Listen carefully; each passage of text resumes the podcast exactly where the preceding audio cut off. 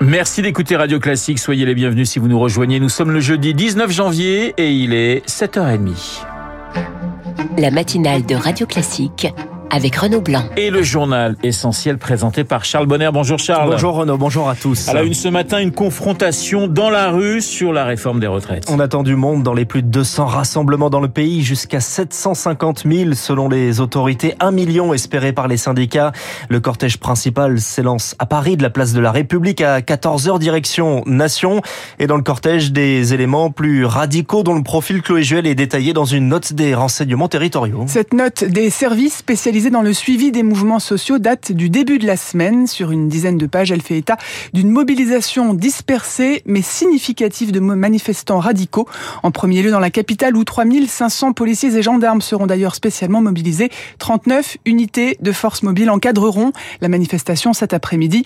Mais cette note alerte également à Nantes et à Rennes. 200 à 400 militants de l'extrême gauche pourraient tenter de perturber les cortèges dans toute la France en provoquant des incidents avec les forces de l'ordre ou en tentant de s'en prendre à des symboles du capitalisme comme des devantures de banques ou de grosses enseignes. Le document met aussi en avant la présence de 400 à 600 gilets jaunes, des ultras déçus de la non-reprise de leur mouvement. Chloé Juel avec les informations de Léonard Cassette, des trains à l'arrêt, des écoles fermées, des avions au sol et des baisses de production d'électricité. C'est le cas depuis hier selon la CGT dont les sections énergie, doc et industrie chimique se sont réunies pour organiser la suite du mouvement. Sébastien Ménesplier, le secrétaire secrétaire général de la CGT Mine et Énergie. On sait que nos champs professionnels, quand on est en grève, ça a des conséquences sur l'économie euh, des entreprises et du pays. Et donc forcément, quand on est de concert ensemble, ça a encore plus de poids. D'où l'intérêt euh, de se coordonner pour faire grève ensemble pendant des journées euh, où il n'y aurait pas forcément un appel à la grève et à la mobilisation des confédérations syndicales. Donc du coup, on réfléchit à, à des formes de grève reconductibles on a conscience que 8 heures par jour, c'est compliqué, et en même temps, on se dit que une heure par jour, c'est inefficace. Faut trouver le juste milieu. Pour eux, ce sera plus compliqué d'aller dans la rue. Les soignants appelés à la grève, leur syndicat soutient du mouvement, mais soumis à un service minimum. ce n'est pas le cas en revanche de leurs collègues médecins du travail. ils sont au cœur de la réforme, car c'est eux qui vont devoir assurer le suivi des salariés de travaux pénibles, savoir s'ils peuvent partir plus tôt ou non à la retraite.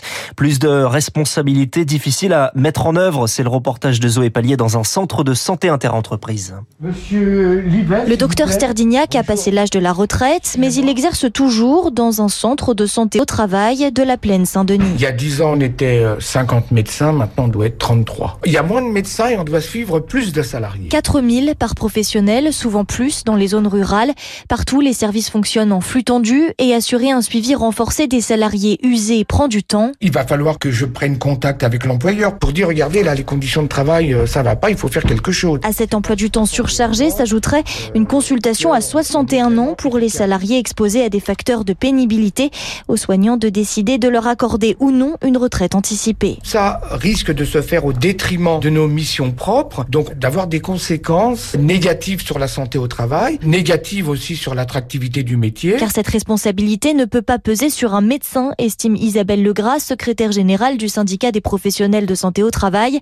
Elle craint de subir des pressions. On risque d'avoir des employeurs qui incitent les médecins en disant docteur, pourquoi vous l'avez laissé travailler euh, Par ailleurs, s'il y a trop de personnes qui partent à la retraite, on va nous accuser de quoi? De complaisance. Le gouvernement, lui, envisage de faire appel à des médecins traitants s'il manque de professionnels de santé au travail pour assurer ces nouvelles missions. Le reportage de Zoé Pallier. Pendant que la grève s'organise, Emmanuel Macron est en Espagne aujourd'hui accompagné de 11 ministres, dont ceux de l'Intérieur, des Transports et de l'Éducation nationale. Ce sera l'occasion de signer un traité d'amitié qui risque de paraître un peu à côté de l'enjeu. Philippe Moreau-Chevrolet est professeur en communication à Sciences Po. Le jeu du gouvernement, c'est de donner l'impression qu'il n'y a pas de mobilisation, que la mobilisation n'a pas fonctionné. Donc le fait d'être ailleurs littéralement et d'avoir l'esprit ailleurs, c'est une stratégie possible. C'est un choix risqué de la part du gouvernement parce que si la situation euh, dégénère et qu'on est vraiment face à un affrontement, on aura l'impression d'un gros décalage. Euh, il y a des précédents qui ont été assez négatifs, notamment pendant les Gilets jaunes, hein, où le président de la République s'est retrouvé pour un sommet international au Mexique alors que la situation était euh, vraiment très très délétère à Paris. Après, la question, c'est de savoir si la mobilisation fonctionne Si elle ne fonctionne pas, ils auront eu raison de leur choix. Philippe Moreau-Chevrolet joint par victoire fort face aux factures qui explosent. Total Energy se dit prêt à des rabais sur les contrats des PME renégociés l'an dernier à des prix euh, trop élevés. Euh, c'est son PDG Patrick Pouyanné qui l'a annoncé hier. Pas de doliprane, pas d'amoxicilline. C'est la course ces derniers temps à la recherche de médicaments en pénurie dans les pharmacies. Face à cette situation, une commission d'enquête parlementaire au Sénat va voir le jour. Commission à la demande du groupe à majorité communiste. Et on reviendra sur ces pénuries avec Philippe Lamoureux, directeur général des entreprises du médicament en France. Il sera avec nous juste après ce journal. Quatre mineurs écroués, mis en examen pour homicide volontaire en bande organisée, reconnus par des témoins dans la Rix devant un lycée de Thiers. Dans le Val-de-Marne, c'était lundi matin, un jeune de 16 ans est mort. Un autre est blessé. Une marche blanche est organisée samedi. Vous écoutez Radio Classique, il est 7h35. C'est l'avenir, Charles, de l'enseigne GoSport et de plus de ses 2000 salariés qui se jouent aujourd'hui. Le tribunal de commerce de Grenoble va se prononcer en effet sur son placement ou non en redressement euh, judiciaire alors que, on l'a appris hier, une enquête pour abus de biens sociaux est ouverte visant la maison mère de GoSport, HPB.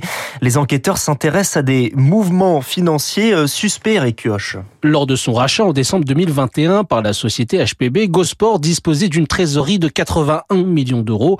Or, un an après, elle affiche une perte de 14 millions d'euros. Un gouffre créé par la maison mère accuse les syndicats. Christophe Laval, délégué FO GoSport. On reprend une entreprise dont on va pomper la trésorerie au cours de l'année. C'est ce qui interroge sur la cupidité de l'actionnaire avec un total de 36,3 millions d'euros non justifiés. Selon HPB, cette somme correspond au rachat de l'enseigne Gap, appartenant pourtant déjà au groupe. Un investissement pour développer les deux marques se justifie-t-elle Incompréhensible pour les syndicats. Gap n'est pas une entreprise florissante. Ça n'a pas de sens. C'est un, un suicide organisé par l'actionnaire. Leur but, c'est de récupérer leur cash. Un tour de passe-passe souffle un fin connaisseur du secteur. Une stratégie pour se débarrasser de deux enseignes en perte de vitesse. Très plausible, constate ce représentant du personnel sous couvert d'anonymat. Ça peut être une éventualité. Ça peut être dire, ben voilà, nous, dans le package, il y a GoSport et Gap. 14 millions d'euros ont également servi à financer Camailleux, autre propriété de HPB désormais en liquidation. En tout, plus de 50 millions d'euros se sont volatilisés des comptes de GoSport, ce qui interroge les 2160 salariés aujourd'hui menacés, mais aussi Son avenir professionnel est lié à son avenir judiciaire avec une enquête pour harcèlement moral et sexuel. On parle là de Noël Legrette, le président de la Fédération française de football,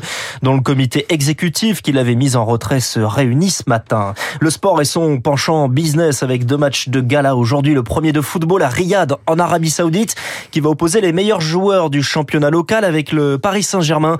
L'occasion d'un probable dernier duel sur le terrain entre Cristiano Ronaldo et Lionel Messi. L'autre match, c'est du basket, match de saison régulière de NBA, le prestigieux championnat américain délocalisé à Paris, à Bercy, entre Détroit et les Chicago Bulls. Chicago Bulls, c'est à 21h. Oui, on y reviendra d'ailleurs avec David Barou et son décryptage dans une vingtaine de minutes. Un mot de tennis à l'Open d'Australie avec la défaite de Jérémy Chardy, notre grand espoir. Caroline Garcia joue dans la journée. Renaud, si je vous demande, tu veux ou tu veux pas, vous me répondez Eh ben, soit Brigitte Bardot, soit Marcel Zanini. Eh bien, je parlais de Marcel Zanini, grande figure du jazz, décédé hier et connu pour cette chanson et cette question. Tu veux, tu veux pas. Tu veux, c'est bien. Si tu veux pas, tant pis. Si tu veux pas, j'en ferai pas une maladie.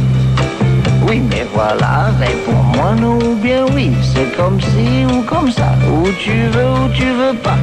Marcel Zanilli avait 99 ans, clarinettiste, saxophoniste, ténor. Cette chanson qui a fait son succès date de 1969. Tiens, voilà, petit clin d'œil puisqu'on parle de clarinettiste à Christian Morin, le camarade Christian Morin que vous retrouverez bien sûr en pleine forme à 9h30. Alors tu veux ou tu veux pas revenir à 8h30, je vous laisse pas le choix.